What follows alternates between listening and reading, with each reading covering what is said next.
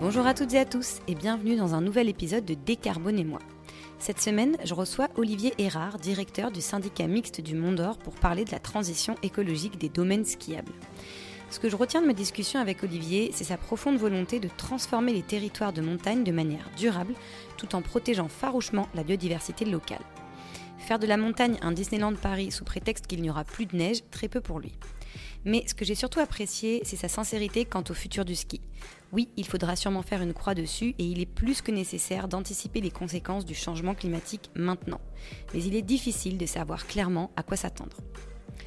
Avant de laisser place à ma discussion avec Olivier, je tiens à préciser que cet épisode est proposé en partenariat avec l'ANCV, l'Agence nationale pour les chèques vacances, qui favorise l'accès aux vacances des salariés et des publics qui en sont éloignés par son action sociale. Vous pourrez d'ailleurs retrouver plus d'informations sur le site ancv.com. Belle écoute Bonjour Olivier, merci beaucoup d'être euh, sur le podcast aujourd'hui. Avant de parler euh, de transition écologique des sports d'hiver, est-ce que tu peux, s'il te plaît, te présenter, nous parler euh, de ton parcours professionnel et nous dire ce que tu fais aujourd'hui, s'il te plaît? Bonjour Charlotte. Donc, moi, je suis euh, aujourd'hui directeur d'un syndicat mixte, c'est une collectivité territoriale. Ça fait 25 ans que je travaille dans les collectivités territoriales, donc je suis fonctionnaire territorial. Et j'ai démarré ma carrière après des études en glaciologie et en hydrologie, je l'ai démarré dans le domaine de l'environnement et plus spécifiquement sur le domaine de l'eau. Et, euh, c'est par, ce, par cette spécialisation finalement que je me suis retrouvé dans cette aventure euh, à Métabier et parce qu'en 2006, on m'a confié euh, le dossier de neige de culture qui, pour le département du Doubs, était le symbole de l'impulsion parce qu'il fallait relancer le ski alpin. Donc je suis arrivé, je suis arrivé par la neige de culture et puis en 2012, j'ai pris la direction du syndicat. D'accord, très bien. Qu'est-ce qu'on te, qu'est-ce qu'on te demandait exactement euh, en 2006 Quelle était le, la, question principale, la problématique principale? La problématique principale pour la neige de culture, c'était euh, la ressource en eau. Donc, euh, il s'agissait de trouver la meilleure disponibilité d'eau pour ne pas entrer en conflit ni avec les milieux naturels, aquatiques, ni l'approvisionnement pour l'alimentation en eau potable, ni pour l'hydroélectricité, ni pour l'agriculture, etc. Donc euh, voilà, donc ça a nécessité euh, quelques années d'études, plus une démarche de concertation à l'échelle du territoire, et on a élaboré même une charte de l'eau. Ça nous a permis finalement aussi de réimpulser des, chantiers de l'eau, notamment le rendement des, canalisation d'eau potable qui était très bas. Ça a permis un peu de mettre tout le monde face à ses responsabilités et de resituer finalement l'enjeu de la neige de culture sur un périmètre beaucoup plus large. Et effectivement, on a pu euh, trouver sans problème du coup une ressource. D'accord, c'est intéressant du coup, puisque ça me, ça me permet de, de, m'amener à ma deuxième question, puisque si je voulais te recevoir aujourd'hui sur le podcast, et bien évidemment pour parler de la transition écologique des sports d'hiver, on le sait aujourd'hui, tout, ce qui, tout ce qui touche à la problématique euh, de l'eau, c'est quand même un sujet, euh, un sujet d'actualité. Alors aujourd'hui, la montagne, elle est clairement confrontée à, un réchauffement brutal, rapide et élevé des températures, hein, qui a un impact euh, majeur sur le fonctionnement du tourisme hivernal. Est-ce que tu peux nous dire un petit peu les, conséquences tant sur euh, la montagne en général que sur l'industrie euh, touristique alors, euh, nous, on se situe dans la montagne européenne. L'Europe se réchauffe deux fois plus vite que le reste du globe et la montagne se réchauffe deux fois plus vite que la plaine. Donc, en fait, et la moyenne montagne, du coup, c'est sans doute une des régions sur le, le globe qui subit le réchauffement le plus rapide avec l'Arctique donc c'est vrai qu'on est, euh, on peut se considérer un peu comme les sentinelles euh, du climat. Hein, euh, et comme tu le dis, cette montagne-là, à la fois pour son milieu propre, son milieu naturel, mais aussi pour son industrie du tourisme qui est fortement quand même basée sur le ski alpin, est, lourdement impactée. Alors sur les, aspects naturels, je pense que l'un des impacts fondamentaux, c'est sur la ressource en eau, parce que quand on, voit la, la, disparition progressive des glaciers, qui représentent quand même presque la moitié de la ressource en eau euh, sur ces, sur ces bassins versants. Donc ça, ce sont des, impacts très, euh, très forts. Il y a des impacts, alors plus bas en altitude, sur la moyenne montagne par exemple, sur la forêt de montagne qui est impactée par le scolite. Hein, c'est un insecte qui prolifère parce que les températures sont, sont, hautes. Donc il y a, il y a une, une, mortalité des forêts. il y a des aspects en haute altitude ben, du, du, dégel du permafrost. Il y a voilà, il y, a, donc il y a des, phénomènes de risque, il y a des intensifications aussi de la pluviométrie sur des périodes courtes, donc ce qui crée, euh, peut créer des glissements de terrain, des crues, etc. Donc on voit aussi des épisodes, euh, des épisodes violents qui s'intensifient. Bref, voilà, on est sur euh, une période d'intensification d'épisodes extrêmes, que ce soit des, des, plus fortes ou des sécheresses ou manque de neige ou disparition des glaciers. Donc, forcément, tout ça, ça a un impact sur l'industrie du ski qui est ben, euh, fondamentalement basée sur la neige. Donc, Bien sûr. Euh, euh, Donc, qui dit neige dit froid et précipitation neigeuse. et on voit effectivement que le, réchauffement depuis les années 80 a, pris une, pente beaucoup plus, beaucoup plus raide. Et surtout, nous, on l'observe dans le Jura, enfin, à, notre, à notre niveau, à partir du milieu des années 2000, en fait, la, cadence a triplé. Le rythme euh, est, trois fois plus rapide que ce qu'on a connu entre 1970 et 2000. Euh, et, c'est hyper marquant. Euh, et c'est, ouais, ça fait vraiment, ça fait vraiment flipper parce que déjà à 1000 mètres aujourd'hui, la température moyenne pendant l'hiver, elle est positive. Elle est à 1 degré, alors qu'il y a début des années 2000, on était encore à zéro. Et moi, je te parle d'un endroit qui est connu pour son froid, qui est Mout, puisque je suis né à quelques kilomètres de Mout, la petite Sibérie française. D'accord, je connaissais pas. le record de France en France, hein, dans les années 80, à moins, 30, à moins 36 degrés, quelque chose comme ça. Et on n'a plus du tout ces froids-là. Donc, euh, et, ouais, ça, c'est flagrant. le, à vue d'homme, en fait, c'est ça qui est, qui est, perturbant, c'est qu'à vue d'homme, euh, alors, au début, moi, moi qui ai fait un peu de climato, je me dis attention, soyons prudents sur ces perceptions à vue d'homme. On confond souvent météo et climat. Mais quand on regarde qu'en 15 ans, effectivement, euh, cette, cette, progression, cette accélération, elle est constante, on se dit non, mais c'est plus qu'une, c'est pas qu'un aléa météorologique, il se passe quelque chose, quoi. Euh, et voilà, on est sur une tendance qui est quand même à, à l'accélération du réchauffement. Et donc forcément, ça monte, ça fait monter ce qu'on appelle la limite pluie-neige, c'est-à-dire euh, l'altitude à laquelle euh, les précipitations ne sont plus de la pluie mais de la neige. D'accord. Euh, donc ça l'a fait monter très rapidement. Nous, on a pris 200 mètres en, 20 ans. Donc euh, quand on est entre 900 et 1400 mètres, en fait, on est passé. Aujourd'hui, on, estime qu'elle est à peu près autour de 1100 mètres d'altitude. Ça veut dire qu'en dessous, la fiabilité de l'enneigement n'est due que grâce à la neige de culture. Voilà. Ah, donc, euh, voilà. Et, et, en même temps, ben, on voit les températures augmenter, donc les plages de froid disponibles pour produire de l'énergie qui réduisent également, jusqu'à être euh, très, très, très, très, très, très euh, rare sur les périodes où on en a le plus besoin, c'est-à-dire en début de saison. voilà. Donc, ça, ça, bouleverse, ça bouleverse quand même les manières de, les manières de, de produire, les manières de fabriquer, de euh, des, pistes, des pistes enneigées. Donc, euh, effectivement, ça impacte fortement le modèle. D'accord.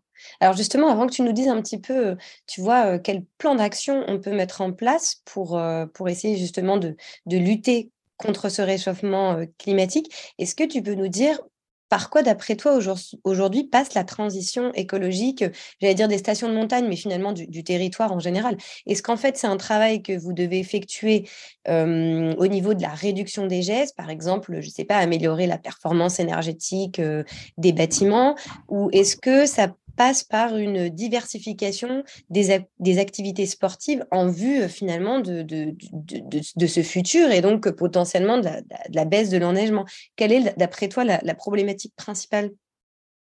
Alors, moi maintenant, avec le recul de mes tabliers, euh, j'ai l'habitude pour regarder ces problèmes-là d'avoir une approche systémique. Alors, je, m'excuse du terme un peu. Euh, non, non, vas-y.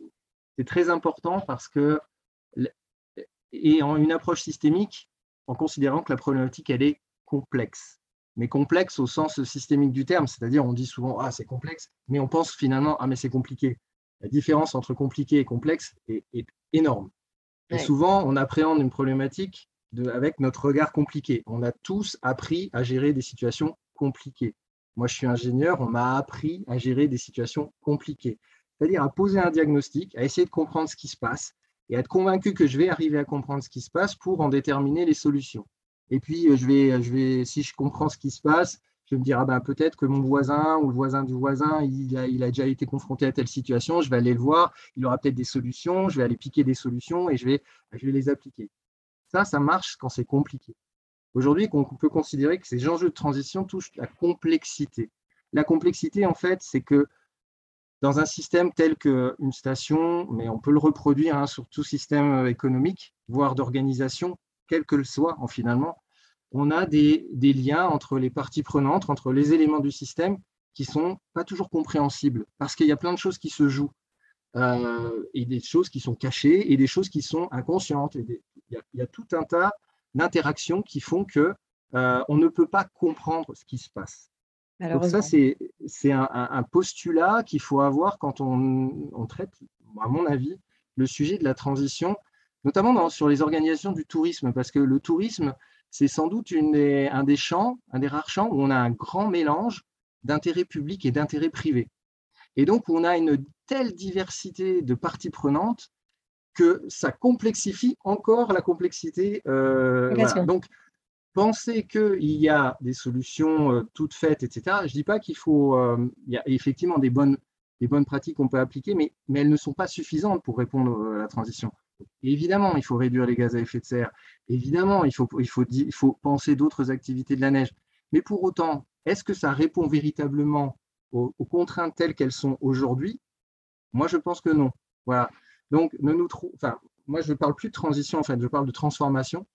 Parce que, en tout cas, nous, ce qu'on vit, nous, ce qu'on vit comme, euh, comme euh, contrainte globale, c'est le réchauffement climatique, oui, mais pas que.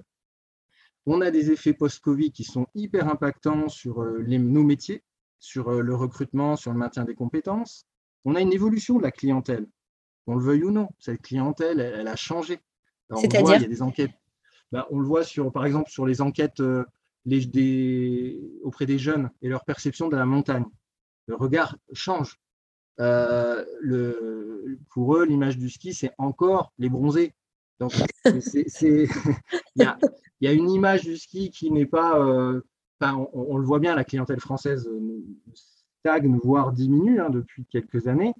le ski n'est plus, n'est plus culturellement ancré. Comment tu l'expliques? D'ailleurs bah, Il y a, un phénomène qui est très important, c'est la diminution des classes de neige.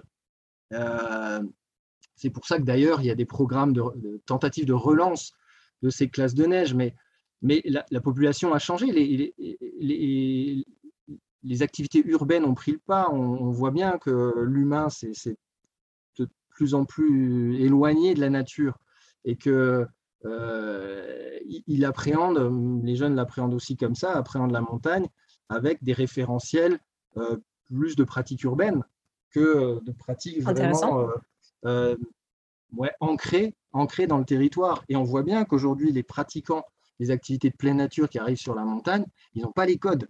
Ils n'ont pas les codes. Ils, font, ils, le font avec des, des, désirs, des désirs ou de performance ou de détente, etc mais c'est pour eux en fait. Ils le font avec une intention très égocentrée en fait. C'est pas, euh, je ne sais pas comment l'expliquer, mais on sent bien qu'il y a un décalage. Et nous, on, a démarré une thèse, j'en parlerai peut-être après, en psychologie sociale et environnementale. C'est pour ça que je peux en parler sur euh, l'appréhension de, l'homme et de la, à, la montagne aujourd'hui. Euh, il, y a, un décalage qui s'est produit hein, entre, on va dire, les, terriens, les rugueux du terroir, et puis ces pratiquants qui arrivent, même s'ils sont du territoire, en fait, souvent ils ont perdu les codes parce que dans, leur, dans les deux rééducations, il y a, le fil s'est un peu distendu. Donc il y, a, il y a, effectivement euh, un, rapport effectivement à la montagne qui change, donc des pratiques qui changent. Donc voilà, il y a ce phénomène de clientèle qui change. C'est tout ça pour dire qu'il y a plein de paramètres qui changent. Euh, il y a plein de contraintes qui arrivent. La dernière en date, c'est l'énergie qui vient percuter pleinement tous les modèles. Euh, mais il suffit qu'il y ait des changements de fiscalité, par exemple, tout le modèle s'effondre. on est sur. Euh, bon, voilà, c'est pour dire que. c'est une globalité de, facteurs. ouais, il y a une pluralité de facteurs qui fait qu'à un moment donné, le système euh, peut tout à fait absorber un certain nombre de contraintes. Donc, croire qu'il peut continuer en absorbant un certain nombre de contraintes, parce que souvent, on ne veut pas voir.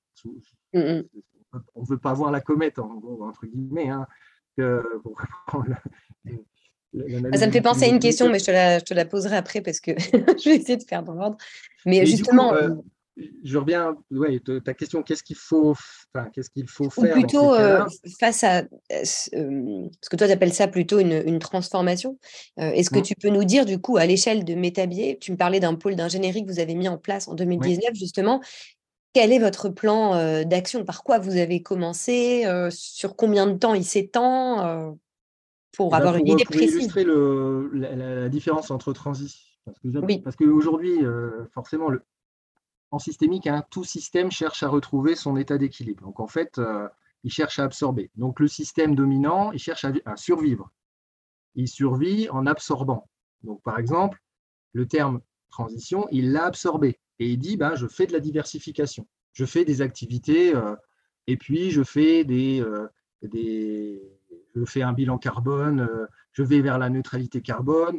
Ouais, mais à quelle échelle? On voit bien que des fois, on oublie les transports, tout à fait. un peu l'hébergement parce que c'est pas dans son domaine, c'est pas dans son périmètre de responsabilité. Donc, euh, bon, est-ce que ça nous regarde vraiment? Bon, bref. On, a tendance un peu à, raconter euh, des choses très partielles, voilà, mais c'est pas c'est pas la globalité, c'est pas le système. Donc le système, lui, il essaye de digérer ça. Il dit, moi, je fais de la transition, je fais de la diversification, je fais de la, compensation, de la performance carbone, etc., etc. Ok, de la RSE, etc. Bon, il absorbe.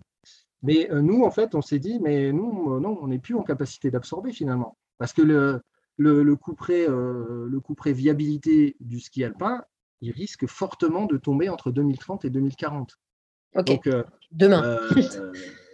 ouais. Donc, donc ça, a, ça, a, été ça le, le, la, prise de, la prise de conscience finalement, de se dire, eh, est-ce que alors ça reste de toute façon faux par définition en systémique, on dit que tous les modèles sont faux, certains sont utiles.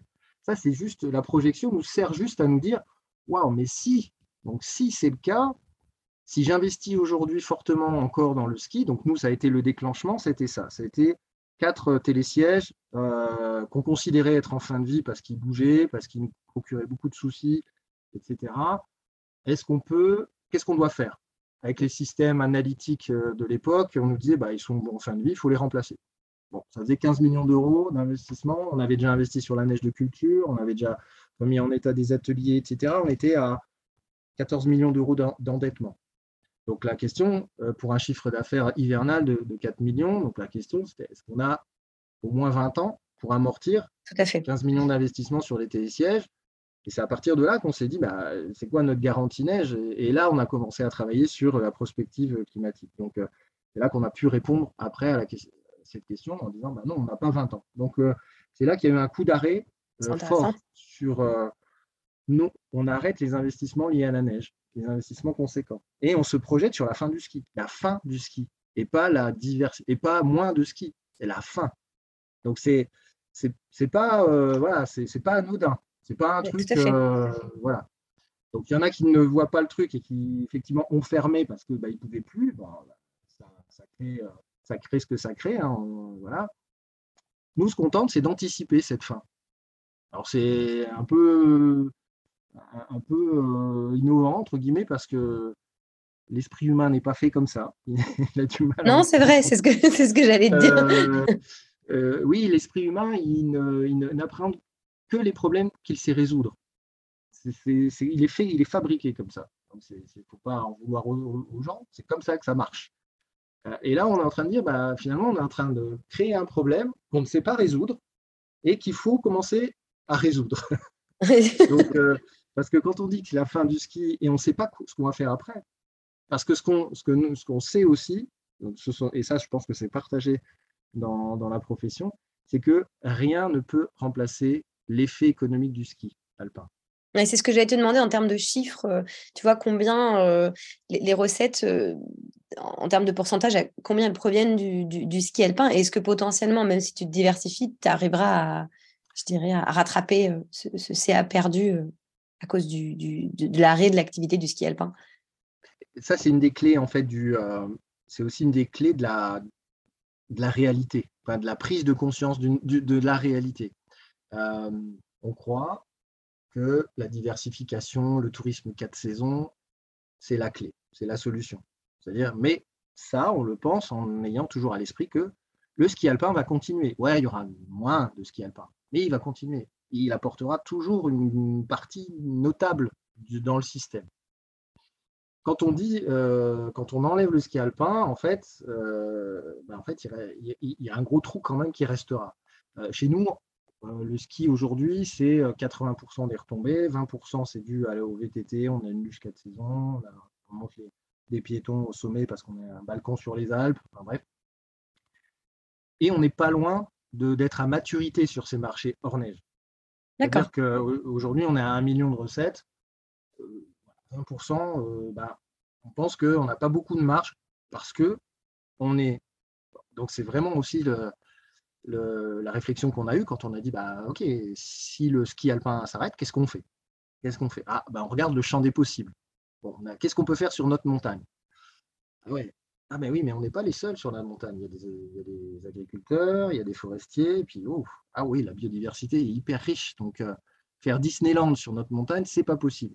Donc, intéressant. Euh, multiplier les activités euh, alternatives à la neige, c'est pas en termes déjà de créer des infrastructures pour des activités en neige très difficile, voire impossible. Et puis par ailleurs, on a eu quand même une prise de conscience et, l'hiver sans remontée mécanique, donc 2020-2021, hein, où le, Covid nous interdisait d'exploiter les remontées mécaniques ça a été assez révélateur de, ce que pouvait être l'envahissement de la montagne par, euh, par des skieurs de randonnée, par des gens en raquettes, etc. Ils sont allés partout. Et là, on s'est dit, waouh, eh ben, la faune, elle va prendre cher cet hiver. Parce que la faune en hiver, euh, enfin, c'est pas une période facile pour elle. Donc il faut, euh, préserver cette faune-là. et donc se dire que ce déversement, alors bien sûr, tous les, on a 200 000 skieurs par hiver, à peu près, ces gens-là ne sont pas tous venus, donc on ne peut pas dire qu'il y ait 200 000 personnes qui soient déversées comme ça sur la montagne, mais on en a vu quand même un, paquet. Quoi. Et là, on s'est dit, ouh, le risque de tout ça, c'est qu'à un moment donné, le législateur dise, ben, vous savez quoi, 80% de la montagne, elle va être interdite l'hiver. Qu'il y ait de la neige, qu'il n'y ait pas de neige, parce que on a les, les, écosystèmes ont besoin de se poser. Voilà. Et c'est là qu'on a, nous, euh, engagé cette euh, démarche de, thèse sur euh, comment on arrive à concilier des activités de pleine nature avec l'agriculture, la forêt, la chasse et euh, les milieux naturels. Mais, et c'est, voilà, donc il y a eu ce, travail-là, mais c'est surtout pour nous dire, mais attention, il faut surtout pas faire croire que on va remplacer le ski par la multiplication ou l'intensification d'activités de pleine nature, parce qu'au bout d'un moment, le législateur de toute façon appliquera, si ce n'est le principe de précaution et, ou, de, des analyses probantes, il dira non, là, cette période-là, c'est des périodes de quiétude, c'est des zones de quiétude, vous n'y allez plus. Donc, il faut faire attention à ça. Et, euh, dans ce cas-là, euh, euh, comment tu préserves aussi les emplois? Parce que s'il y a une perte économique au niveau du, ski alpin, j'imagine qu'il y a aussi des, des retombées sur, sur les emplois. Donc, non seulement tu dois concilier l'environnement, mais tu as un volet social aussi, j'imagine. Et donc là, tu viens, de jouer, euh, tu viens de jouer le rôle de, mes élus, merci. De rien. Euh, c'était exactement leur réaction en disant bah, T'es malin, toi, donc qu'est-ce qu'on fait? Non, mais c'est vrai, c'est comme tu le dis, hein, c'est complexe. En fait, il y, a plein de, de sujets bah à traiter. Et, donc, euh, bah oui, c'est quoi la solution pour préserver les emplois Si tu dis en plus, on ne peut pas emmener les clients comme on veut, on peut pas, de quoi on va vivre finalement. Mais ce qui est normal, hein, je comprends très bien, le fait de, préserver l'environnement, c'est nécessaire. Mais du coup, il y a quand même malgré tout ce volet euh, social qui est important. Et, là, bah, moi j'ai dit, ça c'était fin 2018, donc quand on avait commencé à se dire, OK, on ne fera plus d'investissement lourd sur la neige etc. Et tout de suite, il y a cette, euh, cette peur du vide, en fait, ce que j'appelle un peu la peur du vide. C'est-à-dire, euh, parce qu'on est, euh, voilà, on n'est pas en train de dire on ferme tout de suite la station. On dit qu'on est encore 10, 15 ans devant nous, mais on ne sait pas vers quoi on va. Et ça, ça fait flipper. Bien sûr. Flippant. Donc, c'est peur du vide. Donc, tout de suite, c'est il faut remplir. Dis-nous ce qu'il faut qu'on fasse. Parce que oui, on va faire des emplois. Mais, alors, déjà, un, je pense que dans, personne ne sait ce que sera l'économie dans deux ans. Et donc, face à la question, bah, c'est quoi la solution? Je dis, bah, moi, j'en sais absolument rien. Par contre, ce qu'on est en train de dire, c'est que rien ne remplacera le ski si on reste à l'échelle de notre station, si on reste à l'échelle du périmètre. Donc moi, ce que je vous propose, là, c'est l'effort qu'il faut faire. C'est qu'à un moment donné, il faut tourner le dos à la station et regarder le reste du territoire. voilà, c'est ça, c'est plus un repenser le territoire plutôt que les stations de montagne. C'est repenser, se tourner vers le territoire et se tourner aussi vers d'autres activités que le tourisme. Il ne faut pas s'interdire ça. Et c'est pour ça aussi que dans, la, dans le choix de la, du renoncement finalement au modèle ski, un des facteurs essentiels, c'est de revenir à nos métiers. Et moi, j'ai toujours travaillé sur le, côté, euh, tu es électromécanicien sur une remontée mécanique, tu es d'abord électromécanicien. Qu'est-ce qui fait la grâce, qu'est-ce qui fait la joie de ton geste métier? Voilà. Et aujourd'hui, tu t'éclates parce que tu montes à un pylône, parce que tu es dans un environnement montagnard, etc. OK, ça, c'est une, une, source de motivation première. Mais peut-être qu'un de tes, de tes facteurs clés de motivation, c'est de savoir faire des choses avec tes mains et que ta tête te dise ouais, et si je fais ça comme ça, bah, ça peut marcher. Et nous, on fait beaucoup de choses faites maison. Et de, la créativité par les mains, retournons à nos au basique. Et, ouais, aux basiques, aux fondamentaux. Donc revenir à ces fondamentaux, ça nous autorise à imaginer ces métiers-là peut-être dans d'autres champs d'activité. D'accord. Aujourd'hui, je prends un exemple. On, a énormément d'enjeux de restauration de, tourbières, qui sont potentiellement des, puits carbone, mais qui surtout, si elles ne sont plus irriguées, sont des émetteurs de carbone énormes. Aujourd'hui, on a des fonds financiers, l'Europe, euh, l'Agence de l'eau, etc. Mais il nous manque des savoir-faire, il nous manque des entreprises qui sachent travailler sur ces domaines-là. Moi, si un jour euh, un conducteur de dameur euh, qui est talentueux pour, parce qu'on a peu de neige et qui sait, qui sait avec une grosse machine travailler comme s'il avait une petite cuillère, ces gens-là, ils pourraient avoir du talent sur ces restaurations de tourbières. Donc, c'est s'autoriser ce genre de choses, vraiment. Donc, tu as mis en place un volet formation, typiquement? Alors, on a, nous, on a mis en place, un, enfin, on a, depuis, dès que je suis arrivé, j'ai mis en place des parcours professionnels. Vous avez valorisé les métiers. On a mis en place des parcours de formation interne avec des formateurs internes. On dédie 3% de notre masse salariale à la formation. Hein. la, réglementation nous dit 1% on a des formateurs internes, enfin, on est assez euh, puissant en termes de formation et on met la, formation comme étant un moteur, un moteur RH. Euh, et, pas que dans nos champs de spécialité, on s'autorise aussi à aller dans d'autres champs. Mais ouais, ça, c'est un élément euh, assez fondamental. Et aujourd'hui, on le reproduit à l'échelle du territoire du Haut-Doubs. Là, j'anime depuis le mois de mai dernier un groupe de sociopros et c'est super, super chouette parce que euh, au départ, ils étaient une petite dizaine, maintenant ils sont déjà 20, mais euh, c'est en fait, on est parti euh, de, cet enjeu métier, pas seulement pour la transition, mais déjà aujourd'hui post-Covid. Et il y a eu un, tout un cheminement un peu d'introspection, puis de balayage devant sa porte en disant on n'est pas forcément, pas les jeunes qui sont forcément cons.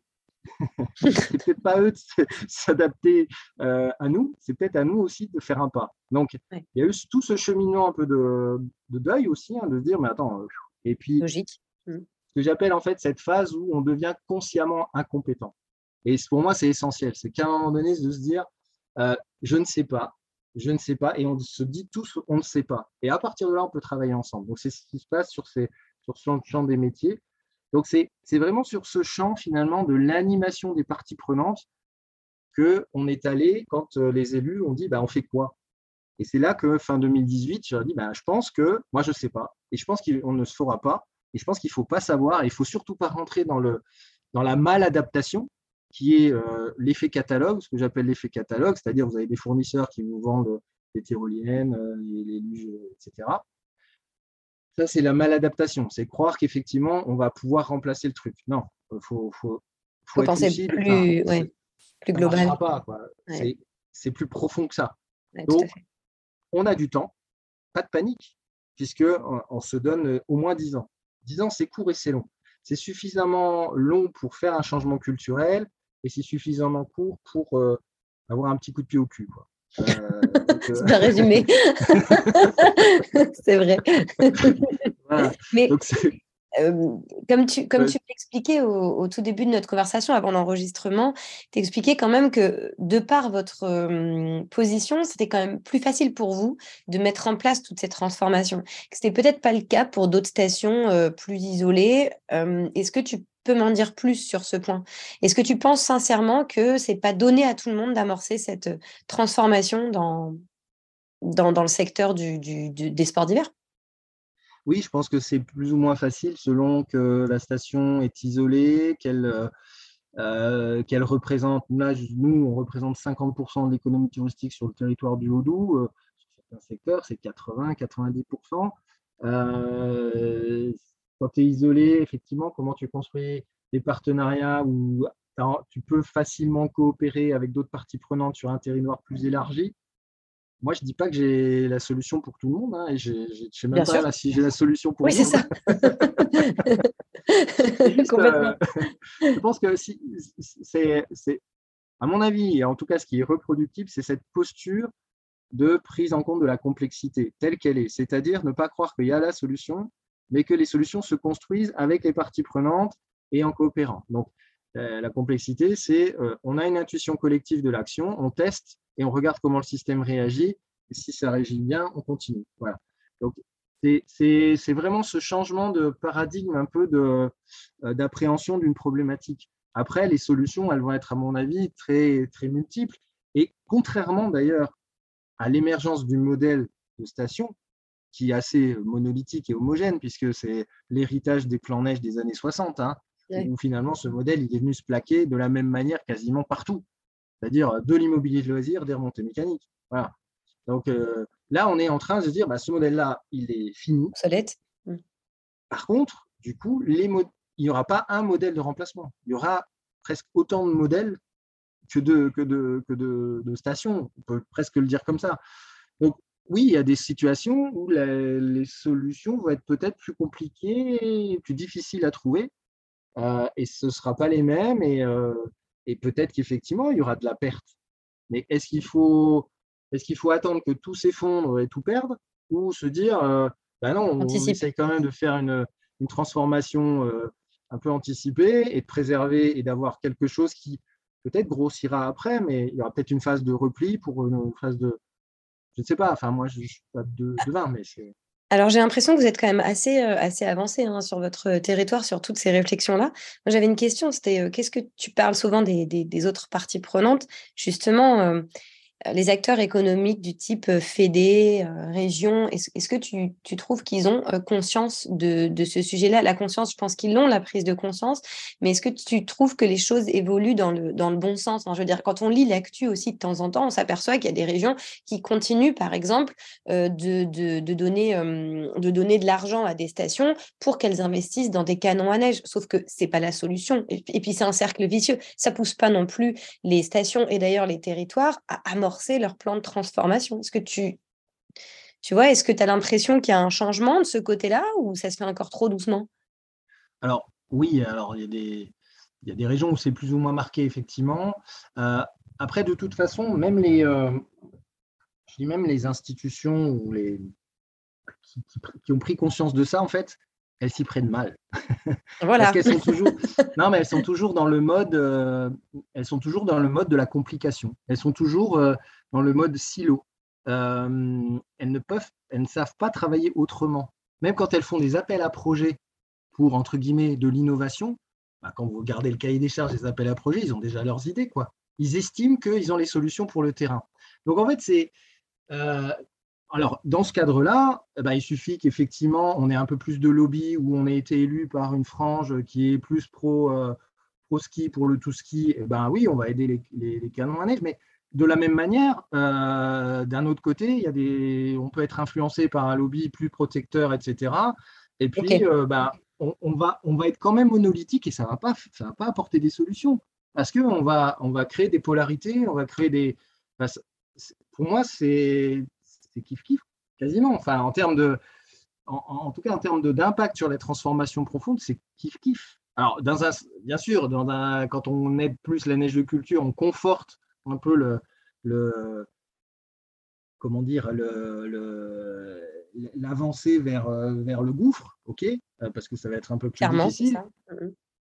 Mais d'un autre côté, euh, je ne suis pas sûr que ça, ça que d'autres aident plus aussi les, choses. Je pense que le fondament, enfin, moi je, me dis, euh, enfin, je crois vraiment à la, au pouvoir du, terrain, enfin, au, pouvoir du, terrain. Je, je, nie pas l'importance euh, du, euh, de la partie un peu supra, parce qu'elle est essentielle. Mais en fait, ce qui se passe, c'est qu'il y a la rencontre entre les deux, elle se fait, elle se fait mal. Elle se fait par des, des contractualisations d'intérêts. Je te donne de l'argent. Euh, j'ai l'impression qu'en fait, la, la, clé du truc, elle est là. C'est qu'on a des gens sur le terrain qui, globalement, hein, enfin moi, moi j'étais pas du milieu des domaines skiables. J'ai découvert ce champ-là. J'ai découvert des personnes de belles valeurs pas tous des méchants hein, dans les. Ah non, mais bien sûr non. non. mais je dis ça. je, je pense que le sujet, euh, comme tu le dis, est complexe parce que euh, peut-être qu'aussi. Euh, on, se voit de la face, on, voit bien aujourd'hui clairement la prise de conscience. Elle est là, on sait qu'on va vers, vers le mur, mais c'est compliqué de changer. C'est pas évident. non, c'est pas, pas compliqué, c'est complexe de changer. Exactement, non, mais c'est ça. Reprendre ton terme. Non, mais en fait, dans, oui, bah, évidemment, parce que dans toute organisation, euh, ce qui se joue, c'est des jeux de pouvoir. Et, donc, quand on touche à ça, en fait, les, ben, forcément, on touche à des individualités, on touche à des intérêts, on touche à, touche à plein de choses. Donc, euh, même imaginer qu'il euh, y ait un intérêt commun comme ça qui se dégage et que tout le monde nous suive derrière, ça, c'est utopique. C'est une chimère, ça marche pas, ça.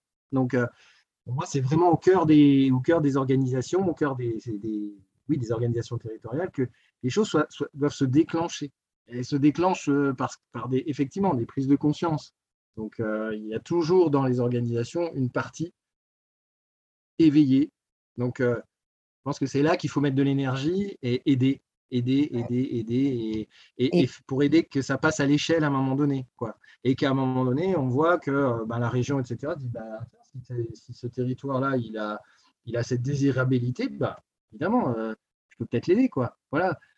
Et, mais quand même, je, repense à ça, à ce que vous avez mis en place. On est bien d'accord que, du coup, par rapport au plan de transformation que vous mettez en place, potentiellement, c'est aussi faire une croix sur les retombées en termes de chiffre d'affaires que vous avez aujourd'hui. Dans le sens, aujourd'hui, ce que tu vas mettre en place pour transformer ce territoire, c'est ça va forcément freiner les, les retombées économiques liées au sport d'hiver quand même je veux dire, euh, oui, ça va être autre chose, mais ça va, ça va, ça va basculer sur autre chose. Mais euh, alors le, le pari, il est celui-ci, c'est qu'effectivement, c'est est-ce que ça fera le jeu des vases communicants?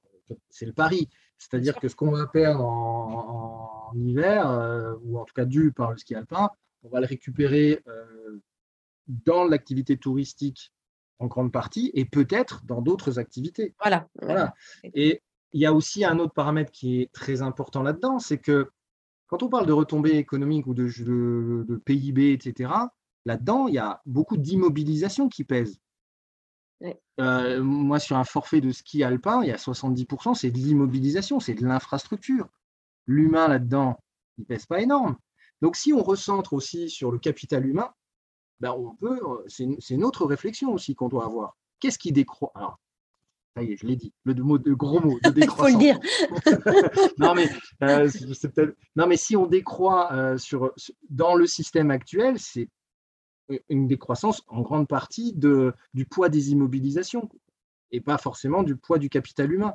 Donc, euh, la croissance d'après, c'est peut-être une plus grande croissance du capital humain. Je donne un exemple. J'anime aujourd'hui un groupe avec des, des sociopros sur justement la question de les activités outdoor et, euh, les enjeux euh, de biodiversité, mais aussi d'autres activités. Donc euh, là-dedans, bah, j'ai des accompagnateurs j'ai des organisateurs de séjours, j'ai tout un tas de choses. Et bon, bah, la journée, bon, c'est un peu ouais, alors qu'est-ce qu'on fait quoi? Parce que du coup, nous, on sait bien que c'est pas bien quand on emmène nos, gens en raquette l'hiver en forêt, parce qu'on sait bien, des fois, ça nous est arrivé de tomber nez à nez avec un grand tétra on sait bien qu'on dérange la faune, mais en même temps, nos clients, ils demandent ça. Qu'est-ce qu'on fait? Qu'est-ce qu'on fait? Qu'est-ce qu'on fait? Etc. Et à un moment donné, il y en a qui dit, mais finalement, si on repense les choses autrement, euh, quel est notre rapport? Quelle est notre plus-value? Est-ce que c'est si on se ressent vraiment sur l'humain, là, sur la relation humaine Est-ce qu'on ne peut pas imaginer qu'on apporte quelque chose d'autre? On ne sait pas quoi aujourd'hui, mais nous, on vit la nature d'une certaine manière. Est-ce qu'on ne peut pas transmettre ça d'une autre manière que simplement les trimballer avec nous euh, dans des endroits où finalement la nature n'a pas envie de nous voir? On n'a pas solutionné le truc. Mais je trouve que ce, et c'est pas venu de moi, c'est venu d'un accompagnateur en montagne qui se dit ça et qui dit peut-être qu'il y a un champ de nouveaux produits qu'on peut orienter autrement et pas forcément aller sur des endroits waouh, enfin waouh au sens. Oui, dans le sens, t'en prends plein les yeux. Etc. Ouais. Donc, moi, je ne sais pas, mais ce que j'observe, c'est que quand on, met le petit virus du. Alors après, le côté waouh, c'est pas super sympa, donc le côté du deuil, voire du déni, etc. Eh ben, moi, je mise sur la capacité euh, des, gens qui savent et qui vivent à imaginer leurs solutions. Voilà. Et, le, truc qu'il faut arriver à faire, c'est de les aider à concrétiser, en fait. Ah, un peu, en tout cas, c'est la démarche que là, nous, on a, on a engagée pour la suite. C'est-à-dire que comme on sait qu'on va décroître sur le pôle métabier, bah pour, pour, essayer d'avoir une croissance, et dans croissance, je mets avant tout le capital humain, euh, une croissance à l'échelle du Haut-Doubs, eh ben, il faut aider les gens qui ont les premiers illuminés, il faut les accompagner tout de suite. Voilà. D'accord. Parce que concrètement, euh, pour, euh, pour terminer sur, sur, sur cet enregistrement d'ailleurs, puisque ça commence à, courir, donc très concrètement, quelles sont les trois principales mesures de votre, de votre plan d'action? Alors, la première, c'est le maintien du ski autant qu'on peut donc sans investissement lourd, mais donc on a un plan pluriannuel de maintenance, tout en sachant que potentiellement entre 2030 et 2040, on devra arrêter. Donc euh, on a, c'est le maintien le plus longtemps possible. Deux, c'est la transformation de nos équipements en équipements toute saison, ce qu'on peut. Et là, on va finir parce qu'on avait une luge d'été, on l'a mis en luge sur rail. On a un TSD, euh, télésiège débrayable qu'on va garder. Et là, le gros projet d'après, c'est toute la transformation de nos bâtiments pour en faire vraiment un pôle montagne, on rassemble tous les opérateurs euh, outdoor et essayer de faire émerger d'autres produits, etc. Ça, c'est sur le périmètre station. Donc, ça, c'est la deuxième mesure. Et la troisième mesure, c'est la création de cette ingénierie qui est dédiée pas, pas euh, à la station, mais à l'ensemble du territoire. Donc, nous, on se porte comme porteur d'ingénierie pour tout le territoire sur ces enjeux de transition. Et on est d'ailleurs lauréat du programme Avenir Montagne Ingénierie qui est venu renforcer du coup cette ingénierie-là. Non, mais c'est intéressant tous ces sujets. Il y, aurait encore beaucoup à dire. mais bon, je ne peux pas, il faut que je me limite sur le temps d'enregistrement. mais en tout cas, merci beaucoup, Olivier, pour, pour, toutes, ces, pour toutes ces précisions. Est-ce que tu vois un dernier mot peut-être à ajouter? Non, je suis content d'avoir placé euh, systémique et complexité. oui, je, sens bien. Mon challenge à chaque fois. en tout cas, merci beaucoup. Et, euh, euh, et, puis, je te souhaite une bonne continuation avec mes Et puis, j'espère que ça va aller dans le, dans le bon sens, mais c'est parti, c'est parti pour. Oui, oui, nous, on est, on est, dans, la bonne, dans la bonne dynamique, en tout cas. merci à toi également. Bah, merci. Et voilà, c'est la fin de cette discussion passionnante avec Olivier. Il y aura encore beaucoup à dire, mais je me suis limitée en termes de temps. J'espère en tout cas que cet épisode vous aura plu autant qu'à moi. Si vous souhaitez réagir ou retrouver les liens dont nous avons parlé dans l'épisode, retrouvez-nous sur ewewigo.fr sur la page podcast. Pour être informé des prochains épisodes, rejoignez notre page LinkedIn ewewigo et retrouvez le podcast sur Deezer, Spotify, Apple Podcast et notre site internet ewewigo.fr. Et n'hésitez pas à me mettre 5 étoiles si l'épisode vous a plu. À très vite